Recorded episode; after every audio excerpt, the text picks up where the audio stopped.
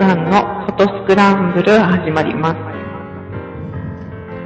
この番組は記念写真からアート作品まで写真とカメラのことを何でも語っていこうという番組です。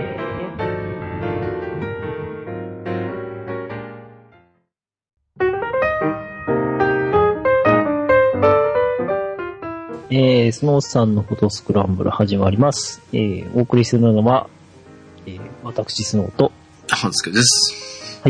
えー、小関さんは出張中。なんか、はい。遠くに行かれてるみたいで、今どこ行ってるか言っちゃいけないのかもしれないのかわかんないので、今は伏せておきますが、なんか遠くに行かれてるみたいなので、えー、今回は この二人ではい。お届けしたいと思いますが、えー、まあちょっと間が空いちゃったのかな、えー、という感じですが、えー、CP プラスはいけず、あれ？あ、行けなかったんですか、うん。えー、とね、まあ、もともとちょっといけそうな感じではなかっああ、たんだはい。けど、あれ ?CP プラスっていつだったんだっけ？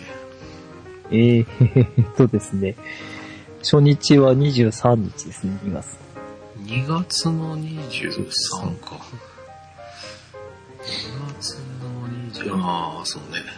まあ、ちょまあ年度末ではないにしろ、な何かと。うん、な、まななんかでね、すげえ何かがあったわけじゃないんですけど、ちょっと動けなかったのかな。はい。はい。まあ、その後入院したりとかになっちゃったので、はいあれだったんですけど。はいはい。えー、スノーさんは行けたと。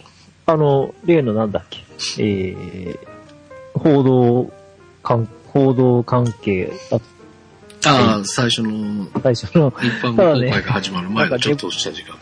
寝坊して、っていうか、なんか出遅れて、うん。うん。11時ぐらいに着いたので、大した見れずっていうか。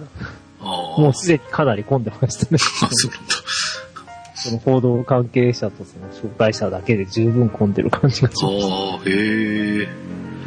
まあでもなんか、招待者の枠が多いのかね。た。まあ結構多かったと思います。うん。あの、いつももらう白馬の袋あるじゃないですか。はいはいはトートバッグ。い。はいはい。いっぱいあの下げてる人いたんですけど、白馬に行ってみたけど、もう配られてますね。ああ。あれ、意外と役に立つ。ええで俺、白馬のやつ誰かにあげちゃったんだよな。あ、そうなんですロープルのやつは未だに何年か前にもらったやつは未だに使ってますけど。えうえうん、今年も配ってたんだなと思いながらも、ん。うん。もらえなかった がっかりしてる。なるほど。はい。まあでもいけたんですね。はい。うん。した。あのー、なんか CP プラスの事務局から、オープニングパーティー出ますかとか、あの、基調講演は聞きますか？とか、そういう。出席を問うメールが来てたので、うん。あの、行きますとか言って丸つけて送ったんですけど、うん。ちゃんと基調講演っていうのを、うん。あの、チー、シーパだっけ？チーパだ。シーパって言ってたような気がするんだけど、あの、うん。主催団体のうん。方がうん。説明し、うん。講演するのもちゃんと聞いてきました。おお、記録声聞いたんだ。聞いてきましえ。た。30分ぐらい、でっかい会議室で座はいって、ははい。であの、いはい。どうでした？オープニングパーティーまで行ってきました。素晴らしい。はい。え、基調講演ってどんなのが？よいや、あの話ーまあ、なんて言ったらいいでしょう。こう、この CP プラスとは、と、あうんの、主催団体はこんな団体で、うん。はい CP プラスはこんなことを目指しておりますっていう、はいはい。えまあ、ど写真とカメラを、うん。こう、なんで、市場と言いますかね。うん。そういうのを、あの、拡大を、うん。とともに、まあ、その、写真文化みたいなものうん。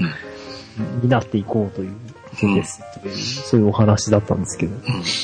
うん。はい。うん。まあ、なんて言ったらいいんでしょう。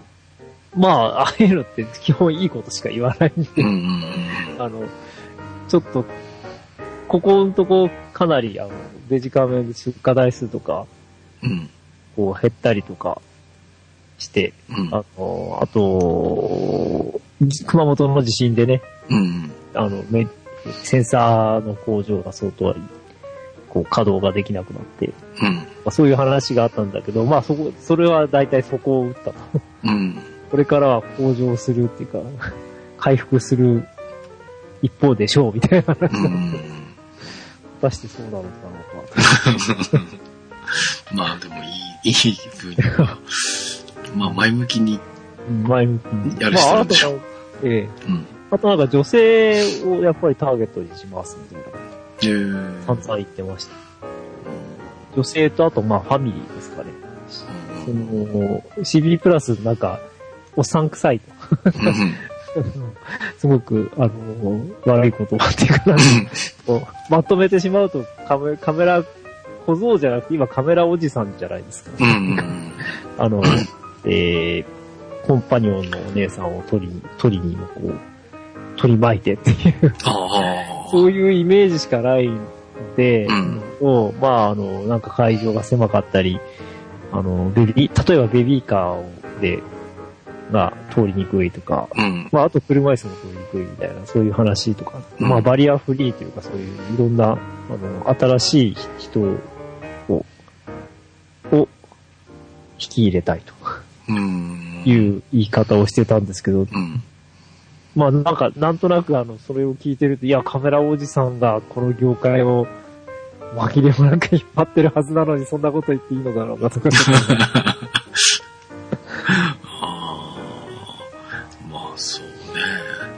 まあなんかハイアマチュアとかの人たちが高い機種をいっぱい買ってくれたりとかするから、そうそうですね。そう。ね。まあ、その、その証拠にあの、富士の、えー、中盤デジタル、うん。すごい人です。あ、本当。ええ2回並んだんですけど、2回とも10分ぐらいで諦めて帰ってきました。そうなんだ。列から、列のあの、なんて言うんでしょう。あるじゃないですか。たあのー銀行とかでこああ、あの、う、ぐにゃぐにゃぐにゃチェーンみたいなので。チェーンあの間をかいくぐってすいませんって出てきちゃいましまあね、なんか限られた時間でどんだけ見るかっていう風になると、あんまり並ぶようなやつを、た。そうですね。それで終わっちゃったりするからね、難しいとこですけど。あと、中古カメラ市と、なんていうんですかアクセサリーアウトレットほう。が、まあ同じ会場にあって、そんなのあったんだ。非常に面白かったですね。へえ。えうん。それは面白いね。え、今までそんなんあったっけ？ちょっと去年行ってないからあれなんですけど、去年から、去年はあったというへえ、そうなんだ。感じはします。何かで、あの、去年とか、その、ほ報道というか、ツイッターとかで、うん。で見た、見たような気がするんですけへど、え。まあ、かなり賑わっていましたが、はい。いや、それ面白いね。ええまあ、やっぱり女性も結構うん多かったですね。うん。うん。アクセ中古アウトレットとか、うん。うん。あのーまあそういう意味では、だいぶ、なんて言うんでしょうね。あの、狙いは成功しているうん。のかな。うん。いや、まあでもそもそもね、女性もいっぱい、あのつ撮ってる人も見かけるようになまあったし、そうですね。まあそもそも、あの、現場にいるよね、女性のあ、カメラも。そうですね。はい。今 あの、プロの世界でも増えてきてる気がするんですけどね。はい。そうですね。まあ、あの、こう、中古カメラに関して言えば、ほら、あの、松屋とかでやってるぐらいの規模はあったし、あ、ある、あの会場よりも、うん。あのデパートの催し物の会場より広いので、へえ。面積的に。そんな広いスペースを使ってるんだ。うん、あの、あ、あの、お台場とかが、お台場とあとなんか、あの、もう一つその、写真展示のはいはいはブースが、あの、ブースっていうかそういうのがあ,、うんあるんですけど、それを別な会場にしちゃったんですね。確か去年かなと。へえ、あ、そうなんだ。じゃあええそのスペースが空いてるからってこと？そうですね。そこに、そこにその中古カメラ屋さんと、うん えーアウトレット用品、うん。カメラバッグとか、なんか、あの、2個で1000円とかそういう ちっちゃいやつあるじゃないですか。はいはいはい。カメラバッグっていうか、ポーチというか、うん。あの、2個で1000円とかあって、つい買いにそうになってしまったんですけど、よく考えると買っても使わないそうなもの。あそういうのかなり売れてた。いや、俺、ポーチ欲しいんだよな。今のやつが、まあ、だいぶくたびれてきてるので、はいちっちゃいやつが欲しいですけど、うんまあ。でもそういうのもあるとちょっと楽しいよね。まあ、うん。だから、そこは掘り出し物を探しにいっぱい人が、こっちにも流れてうんましたし。うん。うん。まあ、それはそれで楽しめたのかもしれないですね。そうですね。うん、まあ、目新しいところで言えばドローンの会社があ大きくやってたからあ、、出てた感じですか？ましたね。えあの、なんか人だかりしてたのであんまり寄らなかったんですよ。あ あ、ああ、まあ、ドローンもね、ちょっとどうなんだろうなっていう気がするんだけどな。まあでも、必然というか、まあまあ、来るでしょうっていうところではありますけどね。まあ、ししうん、まあ、そうですね。趣味的なものを、その、カメラじゃなくて、うん。ドローンそのものとして楽しむという方法もありますしね。うん。まあ、ただ、かなり業務用な、うんものが出てたとはだって、飛ばして撮るって、まあ趣味のレベルじゃなくなってきちゃってるからね、もう機材のあれもね、ええ。進化をしてきて。まあでも逆に誰でも飛ばせるようにはなってきてるから、あのはい、ポッと買っちゃってもまあ飛ばせちゃうっていう反面、あの、ちゃんとした規制ができてきてるから、あの、もうやたらにどこでも飛ばせるっていうまあことではなくなっちゃってる。うんだからもう本当に仕事でとかっていう想定で使われる方が多いんじゃないかなと思いますけどね。はい。まあ、あのーあとさっき前言ったそのバリアフリーみたいな話ですけど、通路だいぶ広くなった感じがして。確かに通路広いんですよ。通路広くしましたって視聴演説で言ってたうんんですよ。あのーそのせいかどうか知らないんですけど、うん。実際に車椅子うん。で、あのー回ってる方が何人か、あ、本当。うん、少なくとも一人ではなく、数人、まあ二、三人見かけましたね。うん。もういい、でもいいことじゃないですか。ねえ、すごいなと思いましたし、うんまあそう、そういう人が、あの、実際にあの、ほら、コンパニオンさんが、とかの、あの、こう、ちょっと、試して、試して撮ってくださいっていうところとかで、実際写真、うん。うん、あの、あ、そういう、そういう、こう、だんだんだんだんバリアフリーがこういう風になってきてるんだね、うん。と思いました。あまあ、あの、まあ、えっ、と、あとなんか、お母さんの写真うん。の、こう、公募展みたいのがあって、うん。うん。まあ、ちっちゃなブースですけど、そこに出店してるお母さん。らしき人がベビーカー連れて、うん。ベビーカーで子供、お子さん。連れて来てたりとかそういうのも見かけましたし。うん。まあ、狙いは、その、実際に、現実的になってきてるうん。という気はしましたね。うん。うん。まあ、ただやっぱり、コンパニオンさん。に群がる、こうカメラおじさんたちが多かったですね。だんだん午後になってだんだん多くなってきてる。まあ、いきなり逆転はしないでしょうけど、ね そう。うんまあ、まあでもどうなんだろうね。実際そう狙ってしてるっていうよりは、なんかそういう風になりつつあるところで、そういう風に話をしてるっていう気がしなくもないけどね。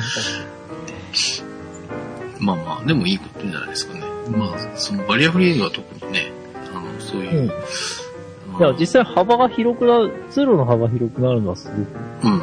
みんないい、みんながいいし。うん。あとあの、なんか、ほら、デモンストレーションとか始まるとすごい黒山の人だかりになっちゃって、あの、うん通路にはみ出しちゃう。はいはいはいはい。でそういう時も結構あの、司会の人が気にして、ああ、あの、なんてそ、そっち膨らまないようにお願いしますとか、うんあの、上から指示出して、こう、あの、係の人が、うん。ちょっとこっちに寄ってくださいとか、うん。やってましたか？ら、気使ってましたからね、うん。だいぶ。まあでもなんか、主催者側っていうか、あの、出店者に対してそういう注意事項えの説明みたいなのも入ってるんだろうね、そういう。えまあそうですね。全体的にこう、うち、うちだけが、うちがこう、たくさん見てくれればそれでいいやという感じではなく、うんうんうん。うんまあでもイベントとして正しい。まあそうですね。互いにちゃんと気を使ってやりましょうんうん。いい感じじゃないですか。う感じでした。うん。うん。まあ、でも、多分、まあ僕は行ったのはその初日なので平日っていうこともあって、うん。まだ、それ、まだ割と余裕があったのかもしれないですけど、うんうんうんやっぱり土日になった人は結構混んでたって言ってましたね。うん。なるほど。感じです。うんまあでもなんか年々、順当に大きくなってってる気がするね。すごいな。まあそうですね、会場はそのいくつもかに、まあ、そのね、展示のお台場とか会場が違う。うん。あ、結局あの、お台場の方の会場に行こうと思ったんですけど、シャトルバスがうん。意外と本数少なくてですね、うん。4時ぐらいに行こうと思って、これに乗ったらこっちに帰ってこれますかっていや、多分歩いて帰ってくるか、普通のバスっていうかなんか、あなの で、路線バスみたいに捕まえてもらうしかないと思いますって言われたからやめたんですけあ。ど、ちょっと離れてたんですよね、やっぱりね。歩くと30分ぐらいかかるかなって言われちゃったんで、あ、そんなに？それはやめます。えーどこら辺でやってたのかな今がいい。なんか、はい。あちょっと今度見てみましょうかね。別な、な、僕にはちょっと馴染みのない、馴染みのないうかでも、その、なんて言ったらいいんですか。どうやって帰ってきたら、なんか地図はあったんですけど、どうやって帰ったらいいんだろう、みたいな感じうん。は若干あります。まあ、大きくなってそういうふうに会場を分けてみたいなのはね、一つ、はい。なんていうんだろう、大きくなって、あの、広く使い始めてるっていう意味ではいいのかもしれないけど、まあそういうい一頭のね、行き来が不便になるっていうデメリットも当然出てくるのでね、難しいところではあると思うんですけど。あの、バンクアートスタジオ NYK というと知ってます？あ 全然あ、わからない。港未来の方か。あ、みたいです。港未来というか、港未来の端っこ、そごの方。あまあ確かにちょっと歩いたらあるかな。まあ、歩けなかないっていう感じもするけど。うん。まあまあちょっとある感じですかね。まあ、無料シャトルバスはあるんですけど、なんか行くつもりだったらちょっうん。と、ど、どこか忘れないとっていうあ感じがしました。はい。そんな感うん。じで。で、あのーオープニングパーティーも9時からだったかな？うん。あの、あそこ横浜美術館はいはいはい。がありまして、で、あの、美術館が閉館後にある、まあ当然なんですけど、はいはい閉館後にやるんですけど、うんだから閉館した後に、うん。実際始まるまでの間、うん。やっぱ写真写真両方でした。え、え、ごめんなさい。はい。あ篠山紀信のあの、はい。展示を、うん。内覧会でき、で、っていうか、まあ見せていただけますっていう話だったんで、ねえ。これはただなら絶対行かなきゃって、ちょっと駆け足になりましたけど、見てきまして、うん。なんか見応えは確かうん。に非常にありました。うん。そうだな、もう一回行きたかったんだけどな。あちょっと行けそうにな。うん。やっぱりなんかあの、こう、し実は一番気に入ったのは、あの、うん全部見終わった外の方に、あの、年表みたいになっていて、うん。初期の作品とか、まあ展示じゃないんですけど、あの、写真が、なんていうんでしょう。年表と一緒に写真があって、うん。その写真がすごい斬新っていうか、ああ、ここに原点が全て凝縮されてるなとか、ああ。はい。え、まず写真っていう、あれじゃないでしょ？その年表にちょっとくっついてるみたいな。はい はいはい。ははい。なんか、すごい、その学生ぐらいの作品で、卒業制作の作品みたいのが確か。ああ、そうそれは見てないかな、じゃあ。あ、こう、あ、でもそれは見たことはあるんですけど、あ、これね、あ、知ってる知ってるみたいな感じでした。まあそこら辺にすごく、あの、なんて言ったらいいんでしょう。いろんな時代とか、うん。あのーその時の、新しいものを作ってやるんだみたいな、そういう、うん。うん、意気込みとかそういうのをすごく感じる。うん。こう、まあ、わまあ、若さがあるって言ったらあれなんですけど、まあなんかそういうちょっと時代の、こう、勢いみたいなものをちょっと感じました。うん。あ、あのポートレートの、被災者のポートレートのは、まあもう、もっとたくさん見たいああ、そうそうそうね、そうですよと思ったんね。ですが、うん。でもなんか、不思議な、なんて言うんだろう。あのー、絵力というか、なんかすごいメッセージがいっぱい詰まってるような感じが、する、あれだったんですよね。いや、あのーその、もっとたくさん見たいなと思った、思わせるっていう展示が、うん。あの、なんでしょう。狙いだと思うんですよね。ああ 腹8分目ぐらい。あ。はいはいはいはここら辺が、すごいあの、思ったわけなんですね。い。うん。特に篠山騎士の写真はものすごく力強いので、うん。それでもかって見せられたらちょっとなんか、後で疲れちゃうかもしれない。ああ、そうなのかな。うん。でもなんかあの、あのーあ、うん、あのスタイルっていうか、やり口っていう、やり口っていうのは言い方があれだけど、ああいうね、その、えー著名人のポートレートがいっぱい並んだ後で、ああいう風な。形が来るっていうのってすごく、僕はすごいやり方だなと思って、その時は見たんですけど、もうでもあの写真集でそういうのしてたもんね。あまあ、そうです。あの、いや、そうです。なんだったっけな。あの、今ちょっとタイトルが出てこないけど、はい。あの、いろんな現場寄進か。はいはい。あれが、もうなんか、写真集で見、えーっと、この間、見たんですけど、はいまあいろんな現場のね、えーっと、その写真を、えーその工事現場的なはい。はい。ところで撮られて、まあそれぞれの、まあいろんな現場があったんだけど、そのトンネルの工事だったり、あの、ゲートブリッジだっけ？若。洲の。あの橋を架けてるところ工事の現場だったり、えーいろんなところの現場があって、まあそれぞれの、なんて言うんだろう。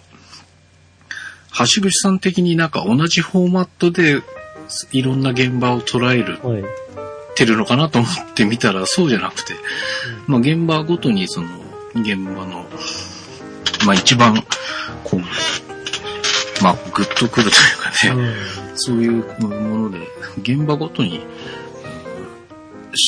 撮られてる感じの写真集ではあったんですけど、それの最後にやっぱり、そのあ、震災のシリーズもなんか出てたので、あ、もうすでにこういうところでされてて、ああいう形になったんだっていううん。ね、いうふうな見させてもらいましたけどね。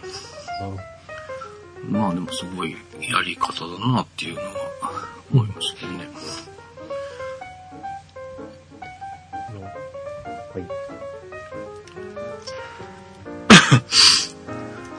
で CP プラスの方ではなんか気になった商品とかそういうのがありました？ああ、あの、本当に個人的な、あれなんですけど、はあの、ムービー用の、なんていうんですか、問題？い。うんうんムービー用というか動画用のこう、スムーズにパンできる問題で、うん。うん。縦構図が取れるやつっていうのはないんだろうかって探してたんですけどね。はいはいはい。ええ、そしたらなんか、あの、まあ、若干出してるところもあるんですけど、んあの、まあ、それっぽい感じのもあったんですけど、あの、どこだっけこれ健康じゃないし、ベルボンかな。うん。ベルボンが、全く僕が欲しいなと思ってるやつを参考出品してまして、うんうんあ、これ欲しいと思ったんで、これは売ってるんですか？って言ったら参考出品ですって言われちゃう。うん。あー それが出る、出たら買いたいなとちょっと思っているへー私なんですよ。っていうのは、あのーあれで、えっ、と、古典の時に、うん。あの、ちょっと YouTube に載せよう、上げようと思って、うん。あの、動画、一眼レフでうん。動画で撮ったんですけど、うん。会場ぐるって回る、360度くらい回るうん。うん。の、普通の三脚でやろうと思ったらすごい大変だった。ああ。なるこう、スムーズに回らないし。あの、なんて言ったらいいんでしょう。こう、水平がちゃんと出ないから、うんなかなか、うん。普通の三脚ってあの、一方方向、ぐるっと回すと途中で回、曲がっていくっていうか、ま傾いていっちゃうっていうかね。そういう動きは、あれ、でも難しいよね。ビデオのやつでもあ、やっぱ難しいんですか？難しい。あのだー、自転車のレースでその中継で、ええ去年ぐらいからかな。あの去年じゃないか、もう一昨年ぐらいになるのかな。まあそのちゃんとした、その動画用の三脚を、それまで自分の写真で使う、あの、スリッカのはい。やつとかに、まあ強引にビデオカメラつけたりとかしてたんだけど、ちゃんとそのビデオカメラ用の、あの、三脚を使うようになって、で、去年ちゃんとそういうのも、あの、しっかりその三脚セットしないとダメだよっていうのを教えてもらって、去年は、まあ、バイクに乗ることが多かったから、あんまり固定で使うことがなかったんだけど、何回かやっぱそういう機会があってやったんだけど、360度回さないといけなかったんですよ。はあ。要は、あ、えっ、とうん、中央分離帯の中に入って、まあ、ああの、パイロンで区切られてるんですけど、はい。要は、走ってくる選手を捉えて、まあ、180度思いっきり振るわけですよね。振り向いて撮って、で、今度戻ってくるのをもう一度そこから撮るみたいな感じだから、本当に360度ぐるっと回さなくちゃいけないんだけど、最初のうちだからちゃんとやったつもりなんだけど、ちゃんとできてなくて、片方の車線ではシュッてまあ、行ったんだけど、今度戻ってくる車線を取ろうとしたら、下がってっちゃう。から、あ。あ、いや、ちゃんとでき、セッティングができないとか思って、すげえ難しいですよね。まあだからなんだろう、その、そういう、室内とかで360度で撮るとかだったらね、何回かやってあれしてはいっていうのはあるんだろうけど、まあ難しいですね。うん、まあそう。まああの、三脚セットするのがこんなに難しいのかっていうぐらい難しかったっていう。ええいや、まああの、本当に高いやつは、雲台そのものが、なんて、ちょっとフリーになって、こう、うんうんうん。傾きを、三脚は、あの、足が若干傾いてても、うん。雲台をこう、延直にする、重力に対して延直にするっていう。あの、なんか真ん中のねじ緩めとフリーになって、ええ自由運台みたいな感じになる。なはいはいはい。そういうのもあるみたいですけど、ああいうのはすごい高いですからね。うん、いや、でもあれ使ってもね、なんか難しかったな、俺は。ええちょっとなんか、まっすぐにする方法を考えなきゃと思いながら。まあ、あのーその、ただ、いうやつだと、横位置しかないわけです。ああ、はいはいはい。だから、特に風車取りに行った時、動画も撮りたいなと思ってるんですけれども、あのー縦位置がやっぱり、風車の場合は圧倒的に多くなるので。縦位置も使える雲台ってなかなかないんですよね、そういうあーでも、縦位置で動画撮ったら、縦の？動画か。いやいや、ススチルで。あ、スチールでか。うん。あの、三脚を、ほら、2本とか、まあ、雲台を取り替えてとか、そういうめんどくさいことしたああ、そういうことですね、そういうことねああ、まあ動画も撮るから動画用の三脚使って、でもス、スチールとして写真もちゃんと撮りたいから縦位置になってほしい縦位置と。あ、やっと意味が分かった。わかりました。いや本当にね、そその縦位置にパカってこう、雲台が90度傾、90度はいはいはい傾はいく動く、フプレートの部分ですけど、うんうんプレートが90度立ち上がってっていう、うん。そういう参考出品があって、いや、これ欲しいんだけど、いつ出るんだろうな。ああ。それきっかり90度でパコって立ち上がるんですか？そうですね。あの、はい、そう、そういう感じです。えーで、スライドするの？うん、あ、あえっ、と、スライドっていう形で、あのーだビデオのやつで前後にスライドするでしょ？ああ。あ、それごと、うん、それごと、あ、動くんだあの。、うん、それごと、あのなんて言ったらいいでしょう。えっ、と、普通、見た目はもう完全に普通のビデオ用に近い感じで、あの、プレートの部分が、はいはいはあのガアタッチメントでガチャッとつくんですけい。ど、うんそれだけが、はい。そこの一番上のてっぺんのプレートにヒンジがついていて、うん一つ貝が片方についていて、うん。ネジ緩めるとパカってこう立ち上がるんで、うんカメラつけたまま90、あの、縦位置になっちゃうんです。うんうんうん。カメラがそのまま縦位置になる。へえ。まあなんか、でも出るんじゃないですか、そう。いや、まあすでにそれある、そういう製品はあるんですけど、うん。なんか、今一つ使い、あの、ヘッドの動きがですね、うん。まあすごい簡易的なものなので、うん。どこだったかな？マンフロットだかどこだかそういうのがあったんですけど、うん。あの、ヘッドの、そう、あの、回転っていうんですかね。あれ、全然スムーズじゃないんですよ。うんうん要は、あの、パンボが長いから少し動か、動かせますけどっていう感じなんですよ。うん。うんうんグギグギグギって動き、あの、こう、ああれはなん、なんなんでしょうどうやってやってるのかよくわかんないけど、うん。うん。ビデオ用のやつだと、こう、動きを、の、あの、もうスムーズにできるというか、抵抗を若干つけて、うんそういう感じじゃないですか。あの、うん。あバランス取ったりするのにね。ですですけど、そういう機構はさすがについてないっていう、ああ。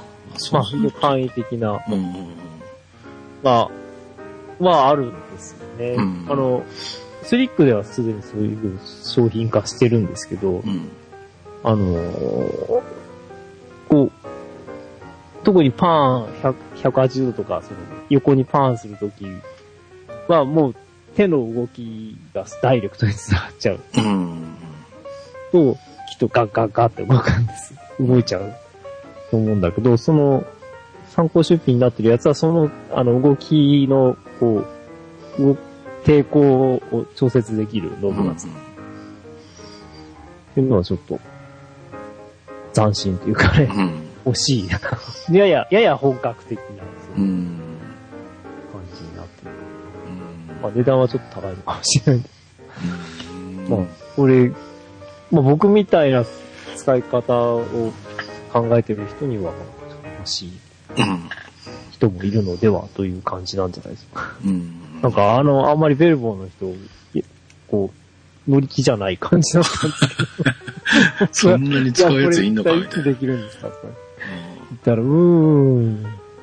まあ、そのうちみたいな感じだったんで、ベルボーさん頑張ってほしいんですけど。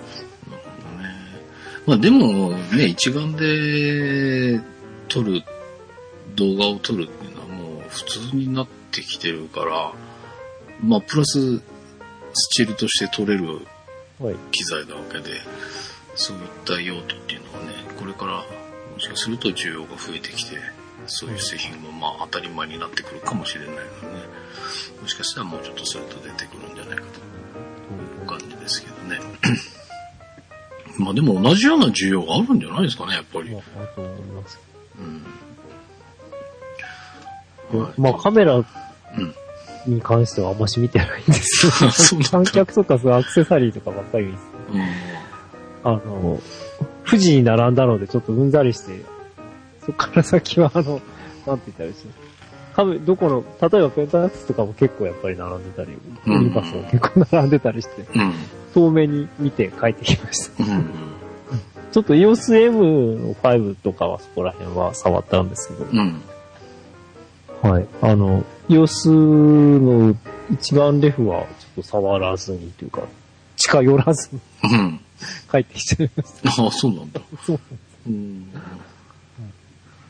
まあ、その要素で言うと、なんか新しい。そのえ M も、今度6が出るんでしょ？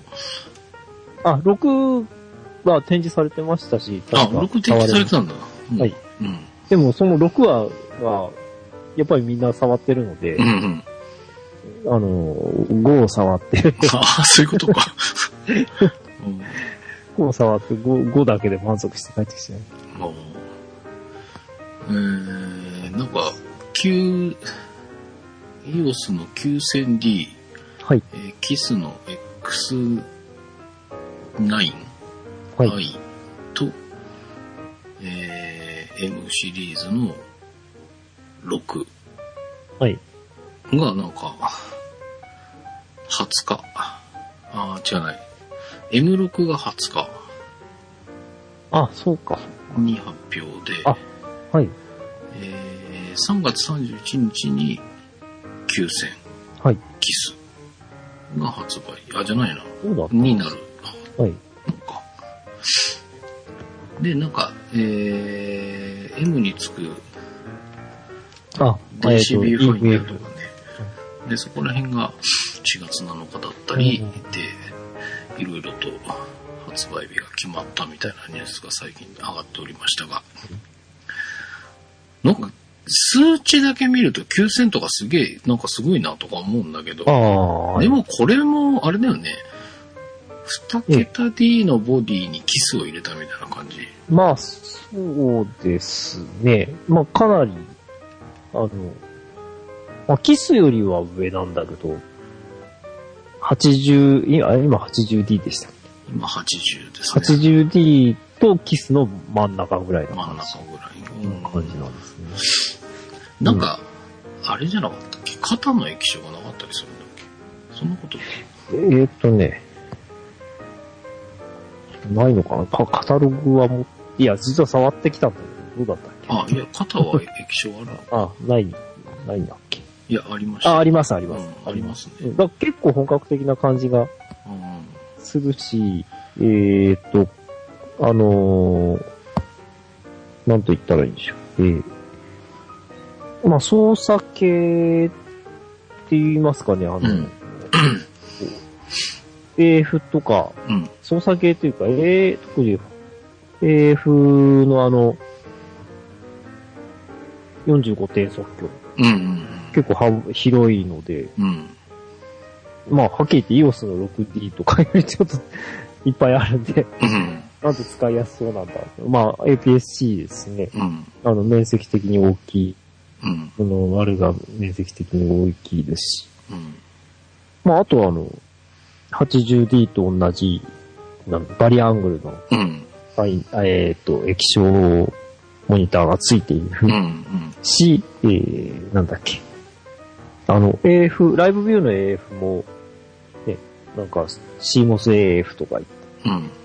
えー、すごく、は高速化していますと。うん。いうことらしいんですけれども。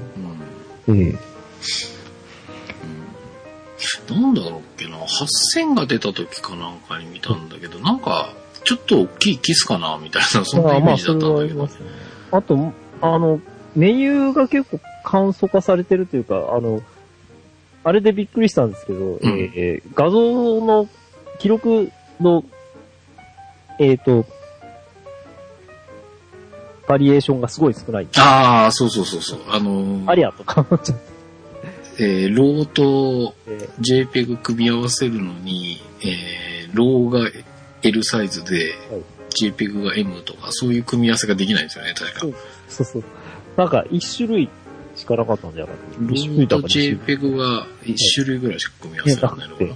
もうこの二つ取るんだったらこれしかないみたいな組み合わせがなんかあるんだよね。まあ、わかりやすくていいのかもしれないんですけど、あと、ちょっとこれだと、ああ。の、まあ仕事のサブカメラっていうわけにはいかないか、っ僕はね、なんか ISO 感度の設定かなんかが、えなんか200、400、800あとか、そんな、なんか飛び飛びでしか選べなかったような、なんかあそーそんな設定だったような気がするんだけどね。ね。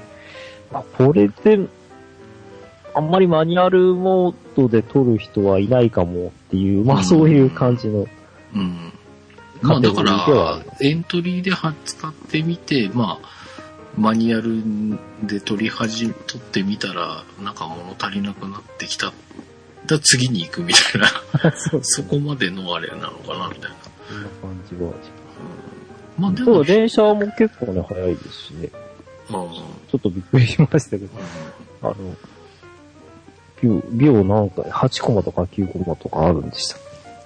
なんか、80D と1コマしか違うんだ、うん、6コマぐらいじゃないの？6コマぐらいでした。うん。もうちょっとなかったかな。本なんか、実際に触っ、キャノンの銀座で、実際に触ってみたんですけど、結構早くてびっくりしたんうん。まあ、エン、まあ、プレミアムエントリーみたいな言い方をするみたいですけどね、キャノン的にはね。